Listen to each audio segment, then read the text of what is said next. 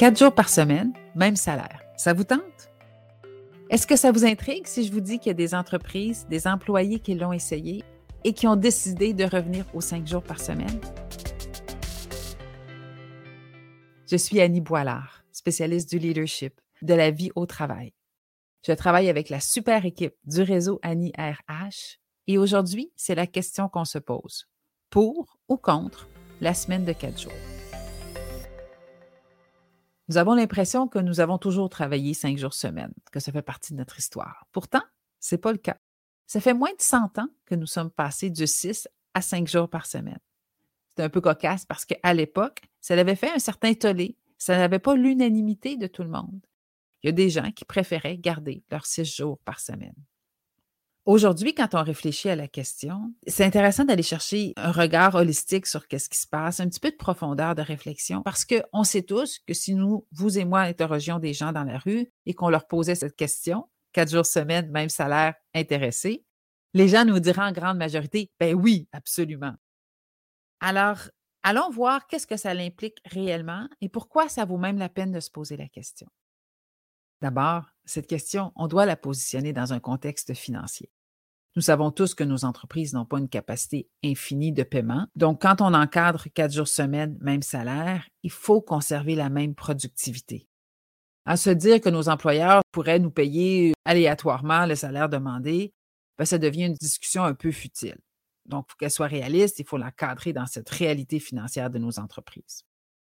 Donc, comment allons-nous en quatre jours garder la même productivité? Je fais référence ici aux Belges qui, en octobre 2022, se sont votés une loi permettant à tous les Belges de décider s'ils préféraient travailler quatre ou cinq jours semaine pour le même salaire. Donc, les Belges peuvent décider de faire quatre jours de 10 heures par jour ou cinq jours de 8 heures pour un total de 40 heures. Ça, c'est le modèle belge. Il y a d'autres entreprises qui ont choisi autrement. Quatre journées de 8 heures par jour pour un total de 32 heures par semaine. Maintenant, ceux qui sont réfractaires à l'idée, c'est souvent là que ça bloque. C'est l'idée de rentrer cinq jours en quatre jours. C'est tout le stress, la pression que ça revêt. Si je vous demandais, est-ce que vous perdez vraiment 20% de votre temps? Êtes-vous si souvent que ça en train de vous tourner les pouces au bureau? Pas si évident. Bon, on a certes tout le monde des idées en tête, des réunions qui pourraient être illuminées, certains projets qui sont un peu complexes qu'on pourrait retirer, puis il y a quelques bavures qu'on fait, on perd un document, tout ça, on doit recommencer. Il y a des économies de temps possibles. Mais 20% d'économies, c'est ça la question. Regardons ce qui se fait à l'international, d'abord avec les États-Unis. Puis je trouve intéressant parce que le regard sur les Américains nous amène à la fois qu'est-ce qui se passe euh, au sud, mais aussi toute la notion de culture. Donc, aux États-Unis, présentement, il y a beaucoup d'intérêt qui se déploie sur la semaine de quatre jours. Il y a beaucoup de tribunes qui en parlent. Ça nous donne un peu un sourire en coin parce que on sait que les Américains prennent pas tous leurs vacances. Alors, 50% des Américains prennent pas tous les journées de vacances qui leur sont octroyées. Aux États-Unis, 30% des jours de vacances sont perdus à chaque année. Les autres sont repoussés à l'autre année. Mais quand même, ce que ça vient déposer, c'est je peux avoir l'idée d'une politique, d'un privilège que mon entreprise va m'octroyer à l'idée du quatre jours semaine.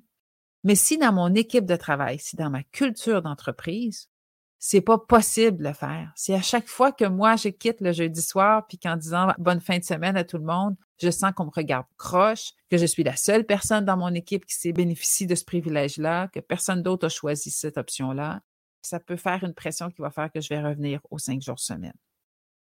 Donc, la possibilité de faire le quatre jours semaine, mais aussi notre culture d'équipe, notre culture d'entreprise. Est-ce qu'on peut vraiment le faire? Évidemment, on ne peut pas passer sous silence le cas de l'Irlande, qui a été un des premiers pays à avancer sur le sujet, qui ont fait des groupes pilotes pour comparer la productivité des organisations. Ils ont donc choisi 70 entreprises, totalisant 3300 employés, à qui ils ont proposé le quatre jours semaine, en but de comparer avec des collègues de cinq jours semaine. Évidemment, à ce point-ci, on est Oh, on veut savoir, ont-ils réussi à garder cette productivité? Malheureusement, les études ne sont pas très, très claires. Certains auteurs disent oui, presque, certains disent non. Il n'y a pas une unanimité. Ce que je peux toutefois vous partager, en général, les gens qui ont bénéficié du quatre jours ont dit que ça avait été une très belle expérience, Ils ont apprécié cette cinquième journée parce qu'ils disaient que ça leur permettait de faire toutes les tâches de la maison, leur laissant ici les deux jours de fin de semaine pour vraiment du temps de repos, du temps de famille, du temps de plaisir. En conclusion, je nous ramène au Québec. Nous avons des entreprises qui ont essayé le quatre jours semaine. Certaines l'ont conservé, ça l'a plu. D'autres entreprises ont choisi de revenir aux cinq jours semaine, puis ont choisi par exemple d'ajouter une journée de congé flottante par mois à tous les employés à la place. Ça faisait plus l'affaire de tout le monde. Donc, pour ou contre la semaine de quatre jours? À chacun sa réflexion.